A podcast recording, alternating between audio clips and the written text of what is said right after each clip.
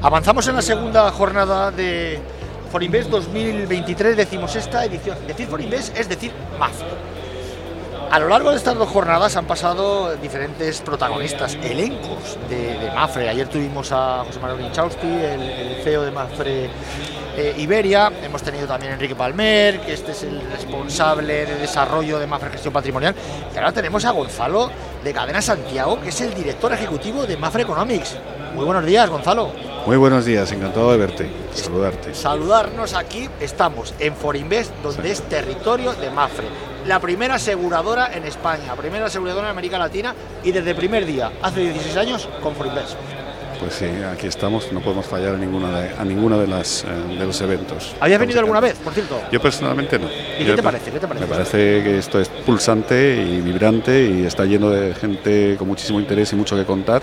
Yo creo que también es un contexto en el que se abre un mundo de oportunidades después de bueno lo que estemos pasando en el 2022-23, donde la gente tiene que estar posicionada. Y yo creo que un evento así, un foro así, es muy relevante, muy relevante. Y sobre todo que pone en valor a la comunidad valenciana. Exacto, pone en valor a la comunidad valenciana. No podemos olvidarnos que este foro es de los más relevantes, si no el más relevante a nivel de inversión, al menos que yo sepa, en Iberia cosas que no sé si en el caso en Europa, pero en Iberia. Cierto es. Oye, ¿cómo se ve desde Mafre Economics el patio financiero? Bueno, el patio, económico, mejor dicho.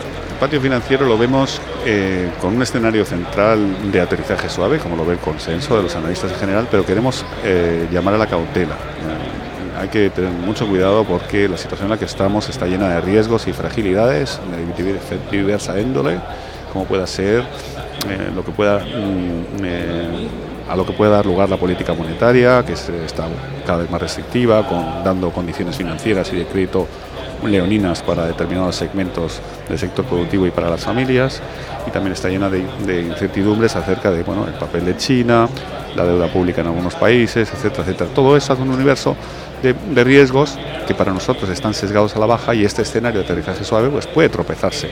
Pero bueno, eh, la incertidumbre pues tiene siempre una cara positiva y es el riesgo dado lugar a la rentabilidad o es complementario a la rentabilidad y yo creo que también habrá oportunidades en este contexto. Fíjate, estábamos hablando de, lo que está pasando en Rusia, del papel de China, pero hay un factor que la gente últimamente no, no nos suele hablar y es Taiwán, la isla rebelde de China. ¿Por qué digo Taiwán? Taiwán es igual a semiconductores. Los semiconductores, un papel fundamental. Ahí tenemos los, los tanques rusos que se quedaron sin semiconductores, atrapados en la nieve. Sí, sí, es indudable. El tema de ¿Tú crees que llegará China a invadir Taiwán? Yo creo que si llega a invadir Taiwán no va a ser una invasión como la gente lo está como consenso analista lo está pintando, una invasión forzosa, sino de alguna manera una, una anexión consensuada en un futuro bastante lejano. A corto plazo China tiene muchos problemas que enfrentar y su posición internacional se ha quedado un poco dislocada con todo lo que ha ocurrido y su proximidad a Rusia. Últimamente se ha dado cuenta de que no puede estar sola en esto, por eso ha promulgado una serie de leyes aperturistas, más benévolas con el, sector financiero, etcétera, etcétera. Eso nos da la sensación de que es una manera de admitir íntimamente de que tiene demasiados frentes abiertos y el de Taiwán en este momento yo creo que no le interesará estresarlo mucho más. Y menos aún en un contexto en el que quiere posicionarse como el mediador de una solución al conflicto de Rusia. No le interesa. Así que Taiwán, riesgo, sí. Ahora, no. Interés, por supuesto. Los semiconductores son tan relevantes como que van a ser la base, por ejemplo, del, de Internet 3.0, que es la base del metaverso, que es la próxima, la próxima frontera en términos económicos para muchas, para muchas empresas. Entonces, eh, bueno, no sé, eso es lo que te puedo contar. Gonzalo, oye, y, hablamos antes de las políticas monetarias de los bancos centrales. ¿Tú crees que llegó tarde el Banco Central Europeo para empezar a subir los tipos de interés cuando estaba eh, subiendo los tipos de interés la Fed y aquí en Europa todavía estábamos bombeando liquidez? Eh, eso es. Eh, claro, ha pasado. Claro, como soy economista, me preguntas por el pasado. es cierto que la narrativa inicial del Banco Central Europeo es esto es un tema pasajero, ah, tenemos otros problemas que mirar, aún no hemos acabado de pasar el bache del COVID, la, la, inflación es transitoria y el Banco Central Europeo es bastante experto en eh, dar acelerones, eh, un poco conduce el coche con poca suavidad. Esto pasa desde la época de Trichet. Este acelerón último es una manera de corregir y de educar al mercado diciendo eh, esa, esa diletancia del inicio la vamos a corregir hoy subiendo tipos hasta donde sea necesario para que no perda la credibilidad el sistema en nuestra política monetaria y nuestra capacidad de tamizar la inflación, pero al mismo tiempo coexistiendo con una necesidad de, de mantener estable el mercado financiero. Por eso existen los cortafuegos, por eso existe bueno, todo el forward guidance de la, de la señora Lagarde. Vamos a ver, está claro que estamos hablando del Banco Central Europeo donde hay 27 países. La, eh, la FED solo tiene un país, 28, perdona. Ahora La- ya con Croacia. Ya, con Croacia, correcto, Claro, sí. Gonzalo. Sí. Digo, la FED solo tiene a uno. Vamos, es que aquí hay. Claro, eso y, también es y la muy Unión importante. Monetaria, la, la famosa Unión Monetaria Fiscal. Exacto. Bueno, es que queda Bueno, mucho trabajo por hacer. además es verdad que el Consejo del BCE pues, es un consejo donde priman los inter- no priman, pero ah, de alguna manera siempre existe un sesgo en función de la nacionalidad de la. ¿Hablas de, la- los halcones?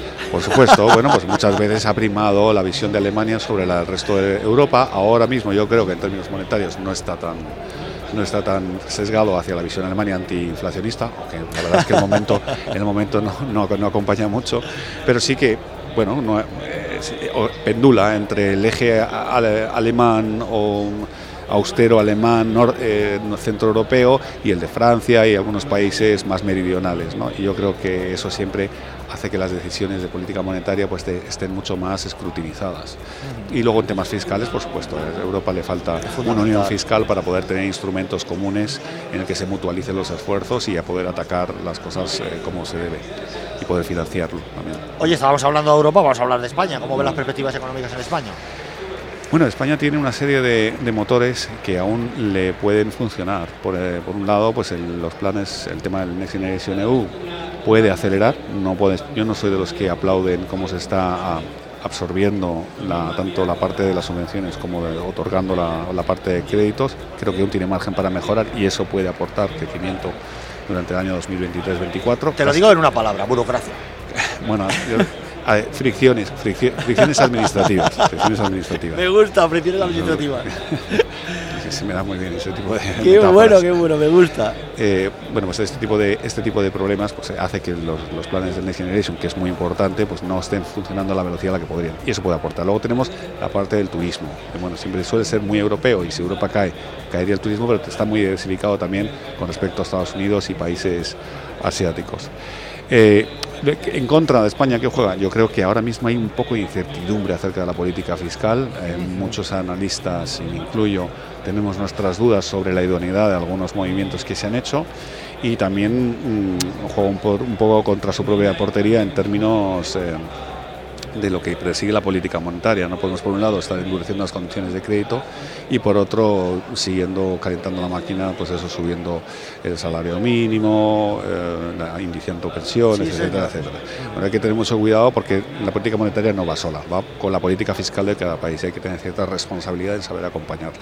Oye, Gonzalo, y hablando del PIB español, ¿tú eres partidario de rebalancearlo para darle más cabida al tecnológico, a la innovación? Estamos en un PIB donde, eh, no sé, este turismo, e inmuebles y todo esto es el que más peso ha tenido toda la vida, ¿no? Bueno, sí, la contabilidad nacional siempre va con mucho retraso a la hora de reorganizarse y lo que el PIB pues, es un paradigma, de hecho. Eh, sí, lo que pasa es que si en España tuviésemos que contabilizar la innovación y el desarrollo, etcétera, etcétera, aún quedaríamos un poco por detrás de lo que es la media europea. Pero sí que sería bueno pues tener en cuenta, por ejemplo, en términos de inversión, de una manera diferente la inversión en intangibles eh, en todos los países y en España entre otros. Y la inversión en intangibles es muy relevante y cuando hablamos de inversión en intangibles no hablo solamente de, de- de investigación y desarrollo, hablo también de eh, marca, reputación, sistemas organizativos.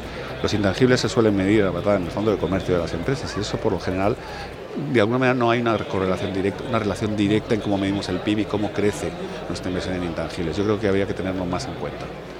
Para ti, la situación actual abre un mundo de oportunidades, decías al principio, ¿no? Siempre, siempre. Los retos son oportunidades, son la antesala de las oportunidades. No importa llegar a las oportunidades vivo, pero Escucha, ¿y los mercados? Fíjate el año pasado, cayendo los dos, renta fija y renta variable. Esto, vamos, ni los más viejos del lugar lo recordaban. ya, sí, la verdad es que hay un poco de esquizofrenia en los mercados, pero como dicen eh, algunos analistas, no es lo mismo Wall Street que High Street. ¿no? High Street es la calle de la central de, los, de, de las ciudades. ¿verdad? Eh, bueno, claro, al final los mercados hacen ese arranca y apaga el motor mm, cada vez que hay una reunión de política monetaria, la, renta variable pues, sigue creciendo, la renta fija, pues mm, siguiendo la estela de la, de la política monetaria y cómo puede afectar a la deuda soberana.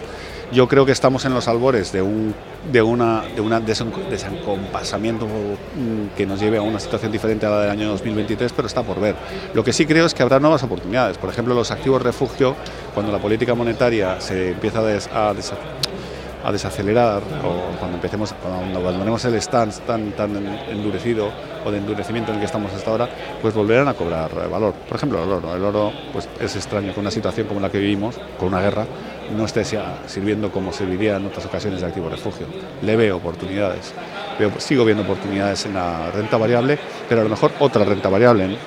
Antes eh, depende, ¿no? Si la renta variable son empresas cíclicas o empresas que no son. Es decir, hay que tener un poco de ojo y saber mirar dentro de la cesta. Yo creo que sigue habiendo muchas oportunidades, la verdad. Nos quedamos con las palabras de Gonzalo de Cadena Santiago, director ejecutivo de Mafre Economics. Muchísimas gracias, Gonzalo. gracias a ti, un placer.